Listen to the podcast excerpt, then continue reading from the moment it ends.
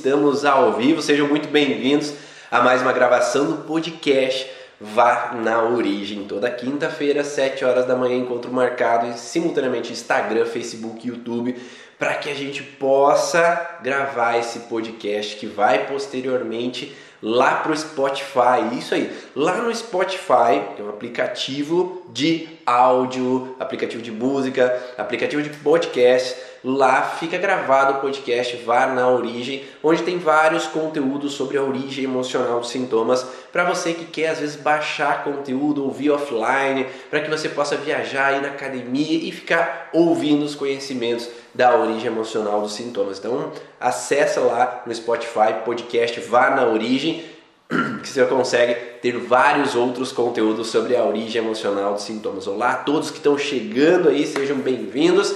E hoje vamos falar, ah, obrigado aí, Cris. Hoje vamos falar sobre colo do útero, né? As alterações no colo do útero que as mulheres podem apresentar, que as pacientes podem apresentar e que podem às vezes ser entendidos de uma outra maneira.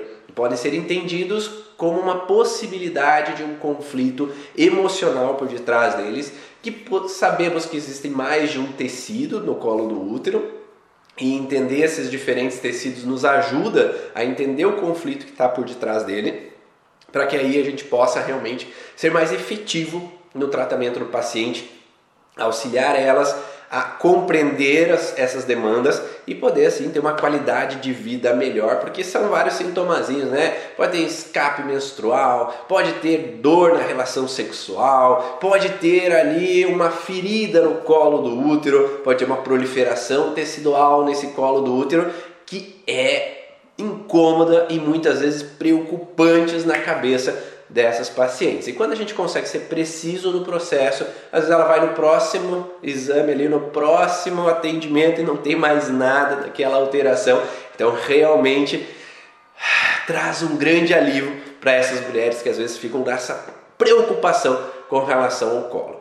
Antes de mais nada, quem está chegando aqui pela primeira vez, tem bastante gente chegando no Instagram novo aqui. Então, meu nome é Ivan Bonaldo, eu sou fisioterapeuta de formação de base, mas logo no começo comecei a ver que meus pacientes da fisioterapia vinham com sintomas físicos, mas que eram devido a conflitos emocionais. E aí, depois de ver, não tem como desver, não é? Depois que a gente vê que as emoções estão interferindo, comecei a buscar mais e mais conhecimentos, isso já 15 anos atrás, sobre a origem emocional dos sintomas dos pacientes, para poder auxiliar eles a sair das suas dores, dos seus incômodos, dos seus desconfortos.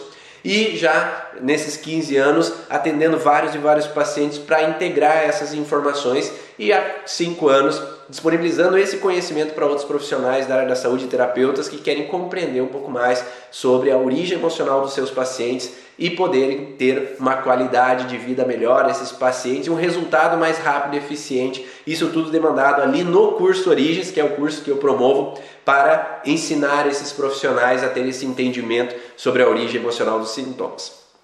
Colo do útero. Você sabe o que é colo do útero? Né? A maioria das pessoas que estão aqui são mulheres, né? Pelo menos no Instagram aqui que eu estou vendo, são mulheres.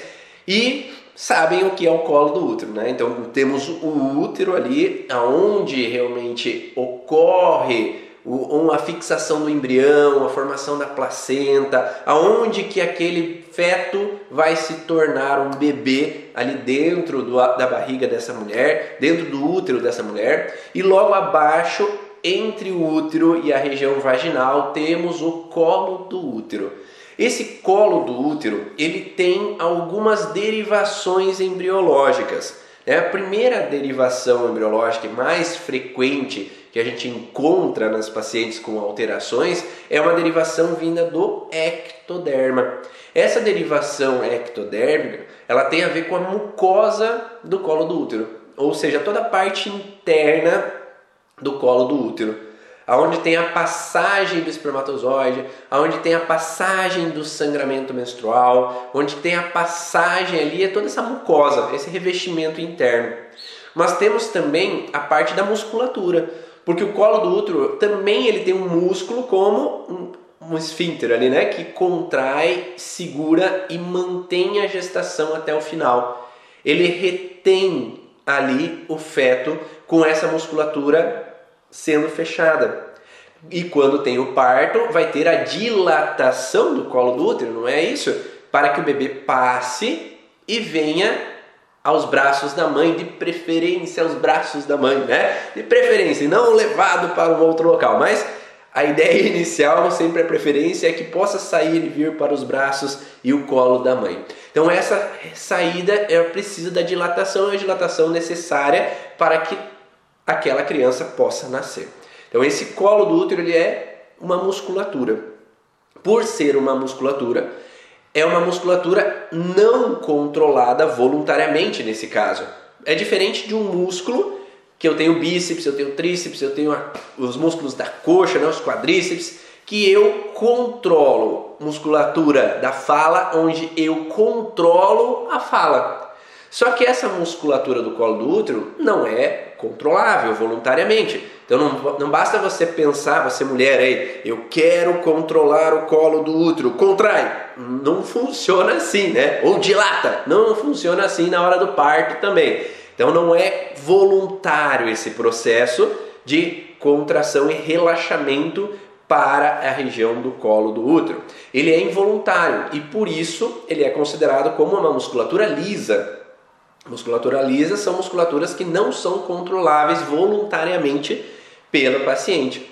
E por ser uma musculatura lisa, ela tem o seu foco de Hammer, né, o centro que controla essa musculatura, no mesencéfalo né, no mesencéfalo do, do ser humano, da mulher nesse caso. E essa musculatura lisa, ela é derivada do que o Dr. Hammer, das leis biológicas, denominou do mesoderma de transição. Por que mesoderma de transição? Porque o Hammer observou que o mesoderma, então quando o feto está nascendo, no segundo, na segunda semana de gestação surge o endoderma e o ectoderma. Na terceira semana surgem os tecidos derivados do mesoderma. Esses tecidos derivados do mesoderma, eles dão origem a diferentes órgãos e tecidos. Só que o Hammer observou que cada um desses órgãos e tecidos, eles poderiam ser agrupados em três grupos diferentes. Seriam tecidos que estão relacionados à proteção, né? Então seriam tecidos relacionados a derme, pericárdio, peritônio, mesentério, que estariam no centro de controle no, lá no cerebelo. E existem tecidos que estariam relacionados a uma função de capacidade, capacidade de locomoção, musculatura estriada, né? Esses músculos que eu controlo são ou servem para minha ação, locomoção, fazer as atividades do dia a dia. Então eles têm uma outra função do que proteção, que era os tecidos ali que eu falei que estavam na região do cerebelo, no centro de controle do cerebelo. Então, nesse processo, nós temos tecidos diferentes em regiões diferentes, porque esses tecidos da locomoção, o centro que controla eles estaria na substância branca do encéfalo. Então teriam regiões diferentes. Por consequência, o Hammer observou funções diferentes, regiões diferentes, características diferentes. Então vamos separar. Então vamos colocar mesoderma antigo para os tecidos mais arcaicos, mesoderma novo para os tecidos mais evoluídos no processo de locomoção e atividade. Só que mesmo assim ele começou a perceber que existiam outros tecidos, outros tecidos dentro da derivação do mesoderma que seriam o que ele chamou de mesoderma de transição. Não é nem antigo nem novo, né? É o mesoderma de transição. E esses tecidos são a musculatura lisa. A musculatura lisa do útero miométrio, por exemplo. É a musculatura lisa dos vasos sanguíneos. A musculatura lisa do colo do útero. Então eles teriam uma função diferente, uma alteração também diferente devido a um processo conflitivo. Então nós temos esses músculos involuntários, da musculatura lisa do colo do útero, mas para que essa musculatura lisa ela se contraia, ela tem que ter um comando motor do cérebro. Certo? Então existe uma inervação motora também que controla essa contração ou relaxamento dessa região do colo do útero. Então, ou seja, nós temos três bases principais nós temos a parte ectodérmica, que é a mucosa, nós temos a parte de mesoderma de transição, que é a musculatura lisa, e nós temos a parte relacionada à inervação motora que controla a contração e o relaxamento dessa musculatura. Então eu tenho que ter a musculatura, que eu tenho que ter fibras musculares capazes de segurar, que é essa musculatura lisa. Eu tenho que ter uma inervação motora que gere esse estímulo para a contração de forma adequada e eu tenho que ter uma mucosa eficiente para promover a sua função. Tá? Sabendo disso, tá dando para entender até aqui? Vai me dar um feedback aí se vocês estão conseguindo acompanhar que existem esses três tecidos, tá? Me acompanha aí. Nós estamos falando que tem esses três tecidos. Deixa eu só ver aqui o que, que a Cris colocou aqui. Ah, queria fazer parto normal na minha filha. O doutor disse que eu tenho colo do útero invertido e poderia não ter dilatação. Esperei 12 horas, dilatou muito pouco. Existe essa possibilidade? A minha esposa, que é especialista nessa área de colo invertido, se é, se pode haver eh, gestação, parto, se pode ser normal, não. Mas eu vou te explicar algumas coisas durante a live e aí, Cristo, tu veja se faz sentido para você algumas características dessa e aí pode estar tá correlacionado por que não haver dilatação na hora do parto talvez não seja exatamente essa a desculpa, mas seja um outro padrão. Pode? Não sei. Quem sabe, né? Eu falo que tudo pode existir. Entre o céu e a terra existe mais coisas do que a gente pode imaginar. Se a gente fechar que não existe ou existe, quem sabe essa verdade pode cair por terra se eu falar alguma coisa que é, isso não é uma verdade e depois pode surgir como uma verdade isso. Então, deixem sempre a cabeça aberta, mas ouçam a possibilidade que eu vou falar para vocês verem se faz sentido também. Quando nós falamos da parte ectodérmica, da mucosa, a mucosa ela tem uma derivação ectodérmica vinculada principalmente ao contexto de contato-separação. O que, que é esse contato-separação? Como ela tem essa derivação e ela é inervada pelo contexto sensorial, né, pelo córtex sensorial, essa camada mucosa do colo do útero, ela tem uma sensibilidade ao contato ou a perda desse contato. Tem uma separação ou um contato que não é desejado. Se a gente pensar sobre isso, se há um contato que houve uma ruptura ou uma, um contato que não é desejado, nós poderíamos pensar que os principais conflitos da mucosa do colo do útero está relacionado a um contato sexual que houve uma ruptura. Dessa forma, essa mulher poderia ter um relacionamento que ela tinha uma afetividade, que ela gostava muito desse parceiro, mas é um parceiro já sexual. Então nós não poderíamos pensar por uma adolescente que não tem sexo ainda, porque se nós estamos falando de contato separação, nós estamos falando de um contato no colo do útero. Se não há esse contato no colo do útero, o conflito não é de contato naquela região. Contato não é sexual. O contato pode ser de um beijo. Eu me separei da, com a boca de uma pessoa, eu me separei do abraço de uma pessoa. Mas nesse caso específico, nós estamos falando de um contato na região do colo. Então, nessa região mais voltada para a vagina, há uma sensação de um contato que não há mais, uma separação do contato sexual. Então, existe um parceiro que eu tinha afetividade, essa mulher tem afetividade, essa paciente tem afetividade, e ao separar, não poder ter mais relações com esse parceiro, ele se afastar dela, entra numa frustração. Então eu tenho uma frustração por lá naquela região sexual eu não ter mais o contato com o parceiro. E isso na fase ativa de estresse, ele dá uma tendência de desencadear uma hipoestesia. Uma hipoestesia é uma diminuição da sensibilidade na região do colo do útero. E na fase pós-estresse, quando eu retomo o relacionamento com esse parceiro, ou a paciente é, consegue um novo relacionamento e agora esquece daquele relacionamento anterior, ela sai do estresse de separação. Então agora eu não me incomodo mais com aquele relacionamento que eu não tenho mais. Então eu saio desse estresse. É nesse momento que vai haver a tumefação, ou seja, o edema de colo do útero, vai ter a inflamação, dor e, em alguns momentos, sangramento na, daquela região. Então essa mulher pode ter um certo sangramento fora do período menstrual, pode ter uma dor ao contato na região do colo do útero pelo edema, inflamação, pode ter incômodo naquela região. Então por isso que geralmente é nesse momento que se vai procurar um médico para ter uma avaliação do que possa estar acontecendo com relação à parte interna vaginal. Né? Mas é um momento que eu já saí do estresse, que eu já saí daquela frustração em partes ou plenamente eu saí daquela situação. E aí, inicialmente, eu tenho um processo inflamatório.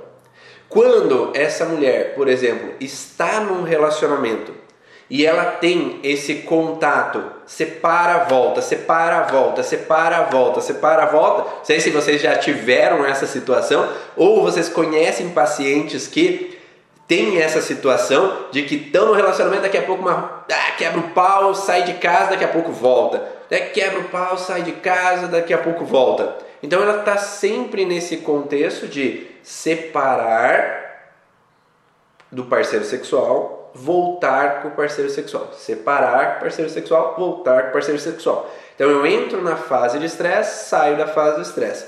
Entro na fase de estresse, saio da fase de estresse. Então, recorrentes vezes fica se reativando o conflito. E aí, quanto mais vezes se reativa o conflito, maior a tendência do sintoma quando entrar em fase pós-estresse. E a tendência de uma cronificação do processo.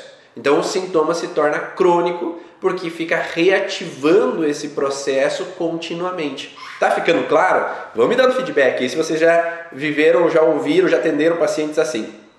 Então, sabendo disso, um paciente que, uma mulher que recorrentes vezes vive essa situação, ela pode ter um conflito recorrente em colo do útero e chegar ao ponto de ter uma alteração como ferida no colo do útero, como o HPV nessa região do colo do útero, devido a esse contexto de pós-estresse relacionado à situação conflitiva.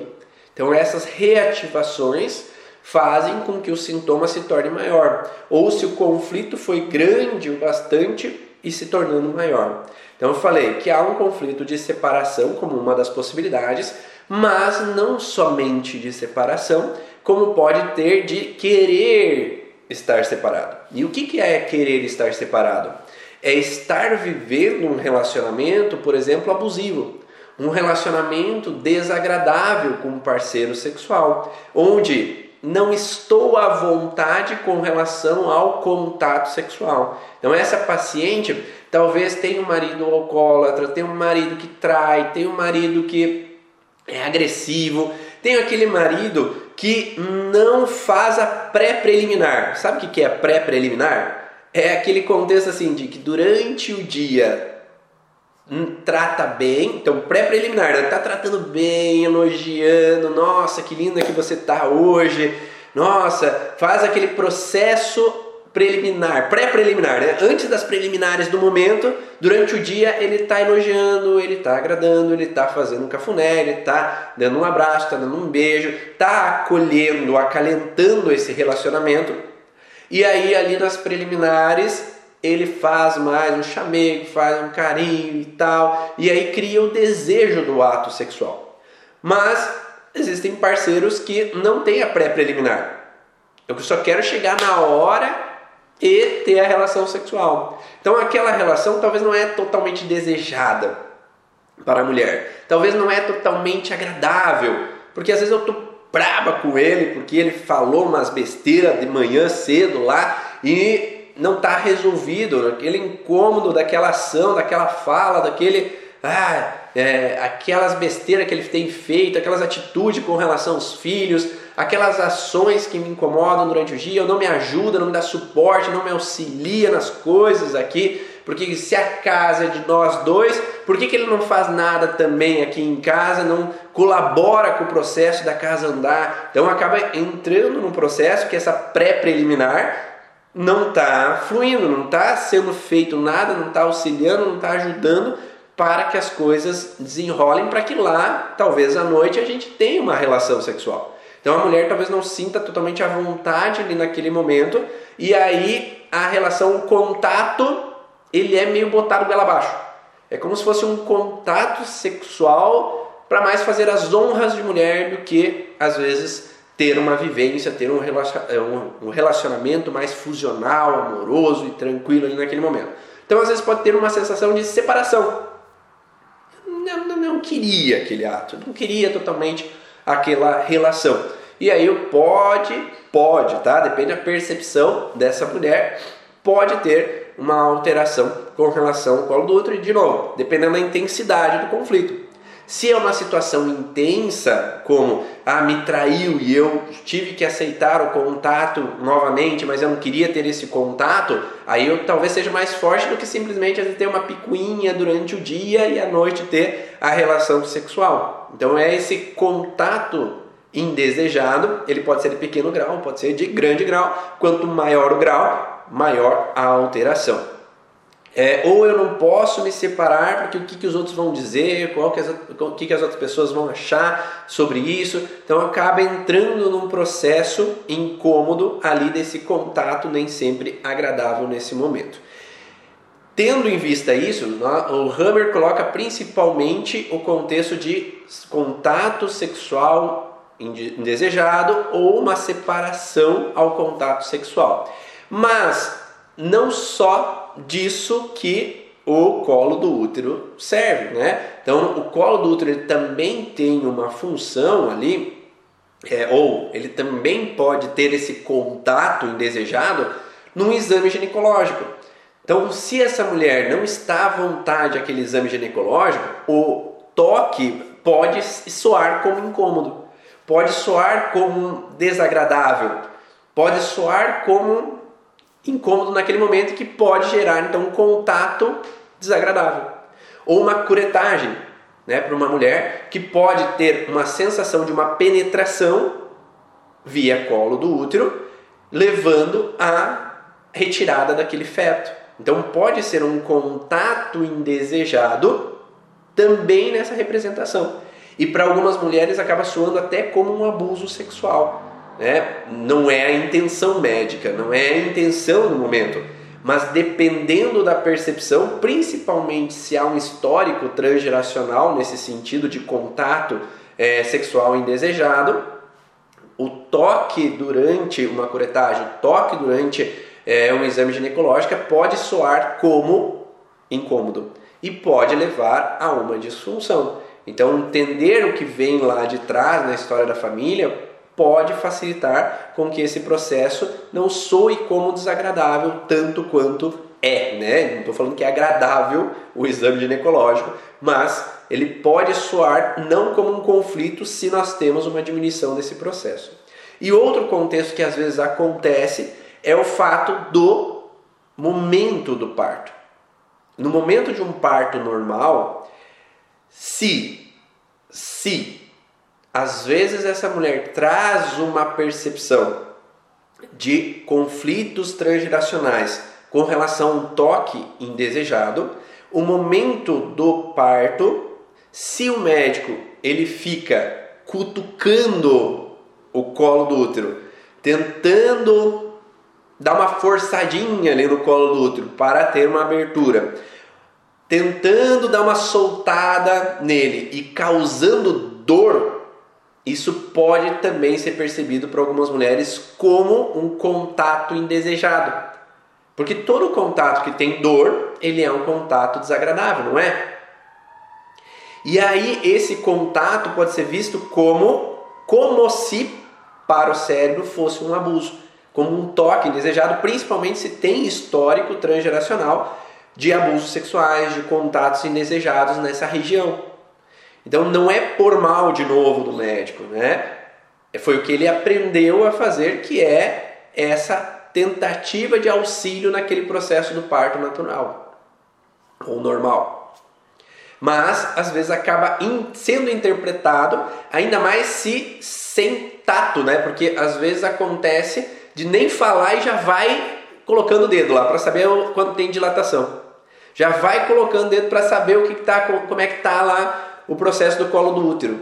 E aí esse contato abrupto sem, sem tato, sem explicação, sem avisar, pode ser encarado também como um contexto de contato indesejado em um determinado momento. Principalmente quando a mulher ela já está naquele trabalho de parto, onde ela está na partolândia, ela está em outro caminho psicológico ali naquele momento, e aí esse contato ele pode acender outras coisas não bem vividas anteriormente. E isso pode levar então posteriormente a incômodos ali no colo do útero e até mesmo a mulheres terem dores na ação sexual posteriormente ao nascimento do filho.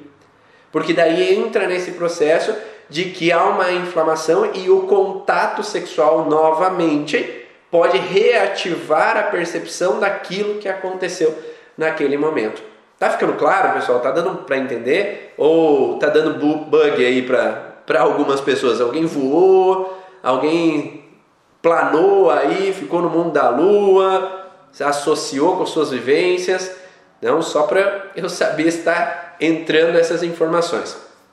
Nesse sentido, falamos do colo do útero. Né? Então, o colo do útero vai ter nessa parte da mucosa essa representação de contato, separação. Claro que dentro do curso Origem eu passo outros exemplos né, que podem acontecer também, não é só isso, mas existem outras possibilidades para a gente entender essa representação do que, que a paciente pode estar vivendo. Mas nós temos também a musculatura. Essa musculatura do colo do útero, ela serve para o quê? Segurar o colo. Né? Então, segurar ali o colo fechado. E ela tem duas funções parecidas e está muito correlacionado às funções do miométrio. Então essa musculatura ela tem uma função de levar a gestação até o final. É a primeira função. Então a primeira função da musculatura do colo do útero é levar a gestação até o final. Por quê? Se eu tenho o colo fechado durante a gestação, não há o risco de um aborto espontâneo. Só que se o colo começa a se abrir durante a gestação, aí é preciso fazer um procedimento médico para fechar o colo, para evitar com que aconteça um aborto durante esse processo gestacional. Então, se o conflito, é, se mio, é, a parte da musculatura do colo do útero tem a função de levar a gestação até o final, se em algum momento é ressentido que eu não consigo levar a gestação até o final, ou eu não consigo reter um feto no meu útero, pode haver uma fragilidade no colo do útero. Então eu pensaria essa fragilidade de contração, tá? De força do colo do útero, de tônus muscular no colo do útero.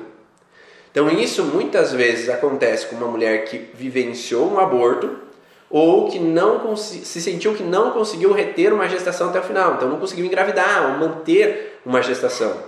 Ou para contextos transgeracionais, essa mulher que traz do transgeracionais, do transgeracional, frustração de mulheres que não conseguiram levar a gestação até o final. O útero é um ninho onde é que eu vou cuidar dos filhotes, ou manter os filhotes até que eles estão bem para poder voar, não é? Para poder nascer. Só que se não há essa capacidade, pode haver, haver uma fragilidade no colo do útero. E aí, simbolicamente, podemos ter também essa relação onde eu não consegui reter as pessoas dentro de casa, dentro do ninho. Onde essa mulher possa ter sentido que alguém foi embora muito cedo de dentro do ninho o pai separou e foi embora, a mãe faleceu cedo, então eu não pude reter os meus dentro do ninho, e aí eu tenho uma alteração com relação à musculatura do colo do útero. Ou essa representação principalmente no contexto de não conseguir segurar a gestação até o final. Então vai ser preciso durante uma gestação fazer uma cerclagem, que é segurar então esse colo do útero para que ele não dilate durante a gestação e cause um risco ou que essa musculatura não esteja fraca para segurar essa gestação. Então, durante a fase ativa de estresse, eu tenho que aumentar essa musculatura para que ela se torne mais apta a segurar uma gestação. Ou recorrentes frustrações fazem com que ela fique mais flácida, mais fraca impeça de reter a gestação até o final. Então, por isso que é importante entender essa relação, porque uma mulher que tem uma fragilidade, ela pode ter dificuldade de segurar uma gestação até o final. Então, é importante essa mulher que tem essa fragilidade, antes de engravidar, já trabalhar o conflito emocional que pode estar relacionado esse colo do útero, para não ter riscos durante a gravidez, fazendo com que possa ter essa capacidade aumentada nesse colo do útero. Ah, se uma mulher tem dois filhos autistas, ela pode ter fragilidade no colo do útero? Depende que fragilidade. Se tu puder explicar o que, que é a fragilidade no colo do útero, podemos entender um pouco melhor. E quando o bebê para de se desenvolver, é esse mesmo contexto? Não, né? Porque nós não estamos falando de o conflito no bebê. Nós estamos falando do conflito com relação ao colo do útero. O colo do útero, ele vai ter uma sensação de sair o bebê dali, né? Então, se o colo do útero não for forte, o bebê não vai segurar o bebê ali. Nutrir o bebê é um outro contexto, daí não tem a ver com o colo do útero, não. Não tem a ver com esse mesmo conflito. Então, nesse contexto do colo, a musculatura ela vai ter essa função principal de reter a gestação até o final ou de não ser capaz de expulsar o feto. Porque a musculatura também vai ter que relaxar na hora do parto para expulsar o feto, para que o feto saia na hora do parto. E aí, se a mulher não se sentiu capaz de expulsar o feto em uma outra gestação, com parto difícil, um perigo de vida, também pode ter uma alteração com relação ao colo do útero. E esse colo do útero entrar em uma disfunção. Lembrando, nós vamos ter uma situação, eu vou falar posteriormente porque nós temos um conflito motor que impede um pouco mais esse processo. Mas ali na musculatura em si, nós também temos essa relação então de segurar a gestação até o final e expulsar o feto na hora do parto. Então essas incapacidades podem gerar uma alteração como uma mulher que lá no passado, uma antepassada dessa paciente, teve um perigo de vida na hora do parto por demorar o parto demais. Então ela não conseguiu expulsar o feto de forma adequada e aí pode ter uma alteração com relação ao colo do útero e ele ficar um pouco mais flácido, digamos assim. Mas tem um outro contexto, eu não sei se vocês já viram cachorros presos na rua. Então, um cachorro e uma cadela presos. Quando a cadela ela prende o pênis do cachorro e eles não se soltam durante um tempo. Então, essa representação de querer segurar o parceiro para mim, ele também está relacionado à musculatura do colo do útero.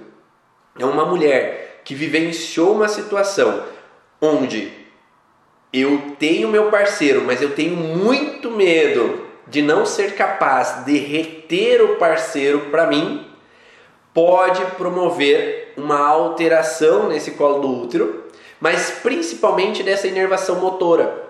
Lembra que eu falei que existe a mucosa do colo do útero, existe musculatura lisa do colo do útero, existe a inervação motora que leva a contração para o colo do útero. Então essa inervação motora, ela vai estimular a contração do colo do útero. Então, se essa mulher ela vivencia uma situação de ineficiência, incapacidade de promover ação, de segurar o parceiro para mim, por quê? Ah, meu, o pai e a mãe da paciente não querem que ela fique com aquele parceiro e fazem de tudo para eles se separarem. Ou acontecem situações no relacionamento que é, essa mulher tem o medo iminente que o parceiro se afaste dela, que rompa com ela. Então ela vai ter uma tentativa de ação de usar uma ferramenta para reter o parceiro para ela. Porque ela quer reter não só o parceiro, mas ela quer reter o parceiro sexual. Então, quando há esse perigo de não ser capaz de reter o parceiro sexual, aí nós estamos falando de alterações em tecidos sexuais. E aí, nesse caso, pode ter o colo do útero com uma estimulação da inervação motora muito mais forte para essa contração para evitar perder o que é meu, perder o parceiro de mim. E aí, nos animais, a gente vê isso, né? O cachorro, a cadela ali, ela prende o parceiro para ser mais eficiente para o espermatozoide entrar e promover a fecundação. Porque a maior demarcação de território possível é ter um filho do outro. E aí está para o resto da vida preso nesse relacionamento. Porque eu tenho DNA junto com o meu DNA em uma criança. Então eu tenho uma demarcação de território para sempre com aquela pessoa. Então entra uma sensação de querer reter o pênis para permanecer nessa representação do que é meu. Né? Então eu quero reter, eu quero segurar. Mas também nós temos essa relação de controle motor para ser eficiente na ação de segurar o feto segurar o que é meu para mim. E aí, se nós pensarmos dessa forma, uma mulher que ela vem em um trabalho de parto com medo de perder o que é meu e eu não conseguir reter, porque aqui nós estamos falando de criança, né, do feto, do bebê.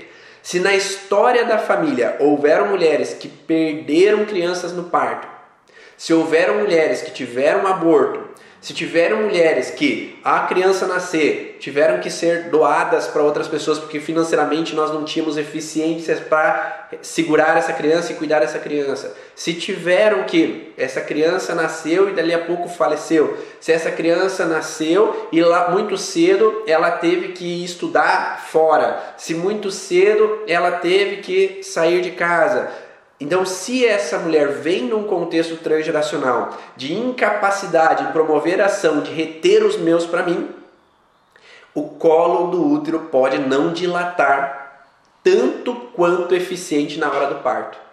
Por quê? Porque a fase de estresse leva a tensão muscular.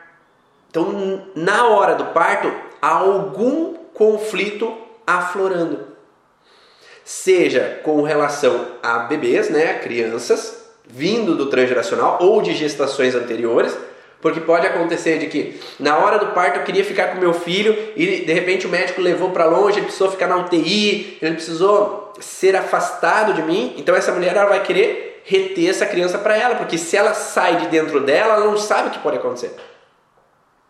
E aí o colo do útero ele não dilata porque ela está sobre estresse naquele momento. Então a hora do parto não está relaxado para promover todas as ondas necessárias para o processo de dilatação e o processo de parto eficiente. Então por isso que parir não é um ato totalmente natural quanto na natureza para o ser humano. Porque o ser humano ele traz conflitos transgeracionais que vinculam as situações não resolvidas que geram o momento do parto aflorar todas as emoções. Isso é partolândia. Ah, não sei se vocês já ouviram falar da partolândia, mas é esse momento inconsciente da mulher na hora do parto normal. Então aflora tudo que não está resolvido. Então essa relação de não poder reter minha mãe para mim, não poder reter meu pai para mim, todo aquele conflito que a mulher tem não resolvido, ele vai à tona.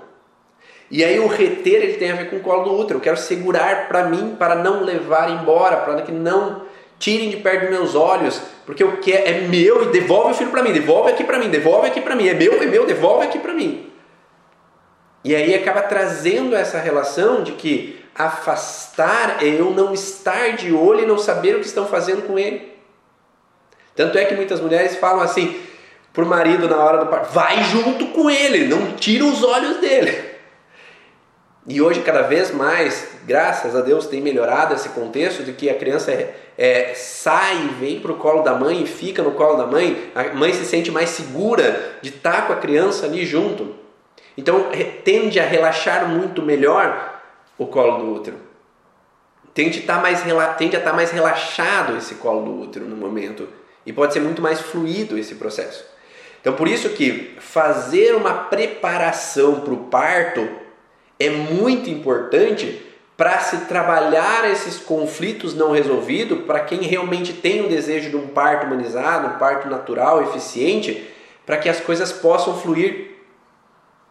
Porque aquilo que não está resolvido, ele vai aflorar naquele momento.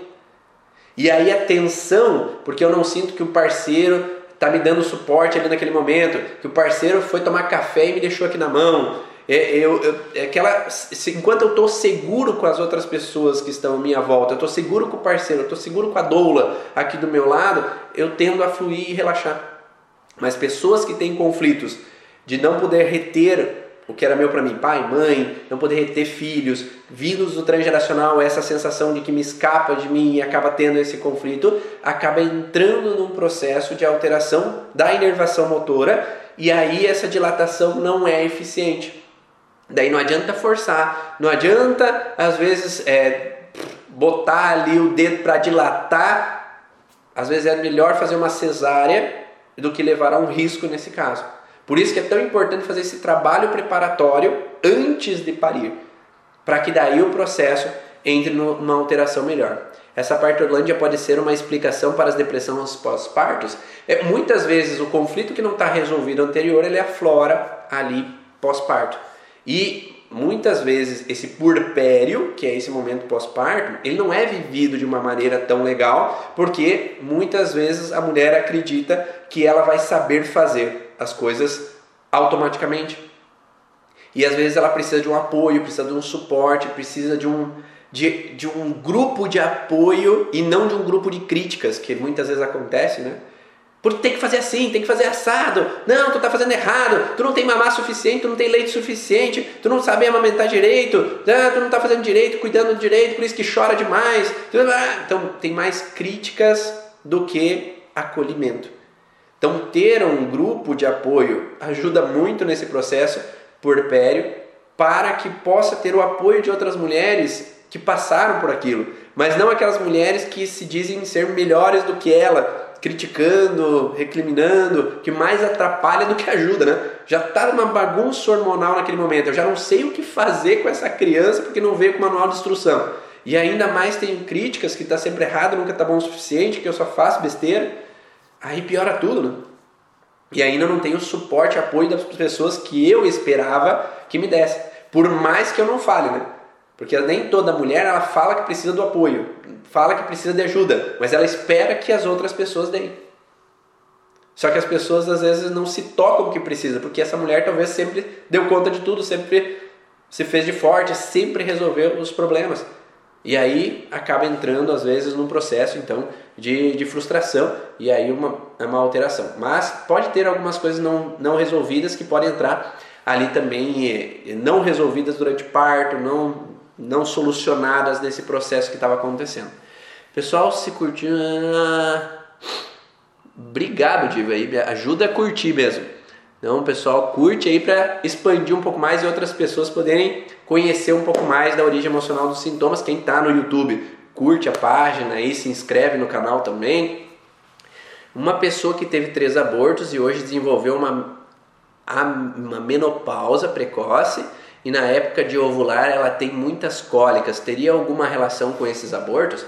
As cólicas sim, porque o miométrio ele serve para segurar a gestação até o final. E se eu tenho um conflito de miométrio, de incapacidade de levar uma gestação até o final, eu vou ter as cólicas menstruais sim no miométrio. Então é uma das possibilidades sim de miométrio.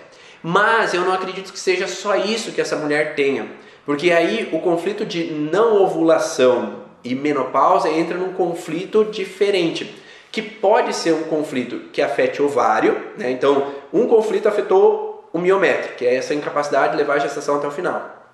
O outro, ou o colo do útero também pode ter cólicas, sabe, contrações, mas pode ter então miométrio mais um conflito de ovário, porque daí o ovário é de perda. Então esse conflito de perda ou incapacidade de proteger os meus pode levar a uma alteração da liberação hormonal.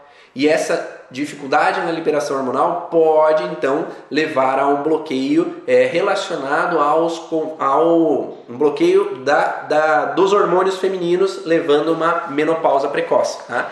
Mas além disso, tem um outro porém aqui. Tá? Quando nós falamos de um conflito relacionado ao colo do útero, a mucosa do colo do útero, a mesma região do cérebro que controla a mucosa do colo do útero é a mesma região que controla o centro de controle hormonal feminino.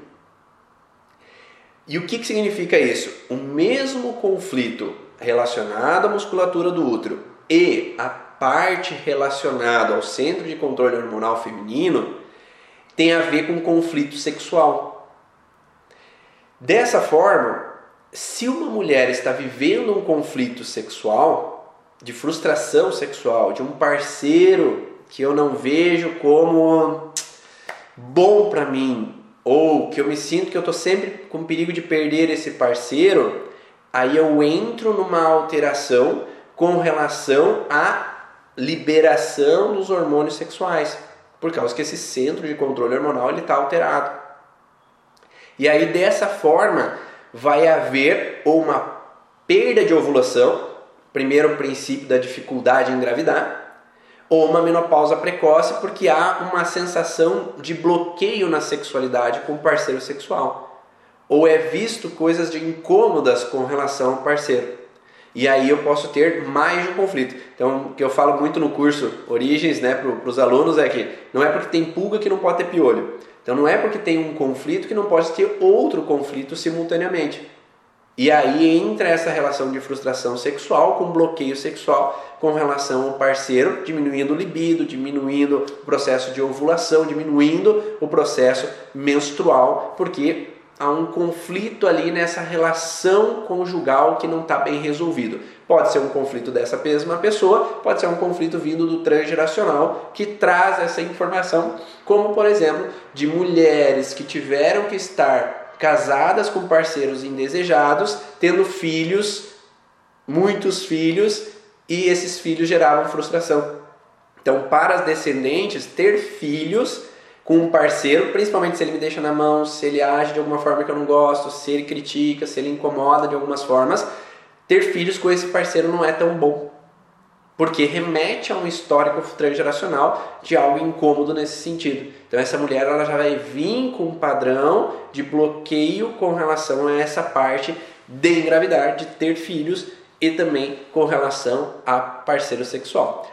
É, o mioma, você pode assistir uma live minha no YouTube, só procurar é, mioma Ivan Bonaldo, que lá você encontra, né? Mas ela está relacionada com o conflito de miométrio, né? Então ela tem essa relação.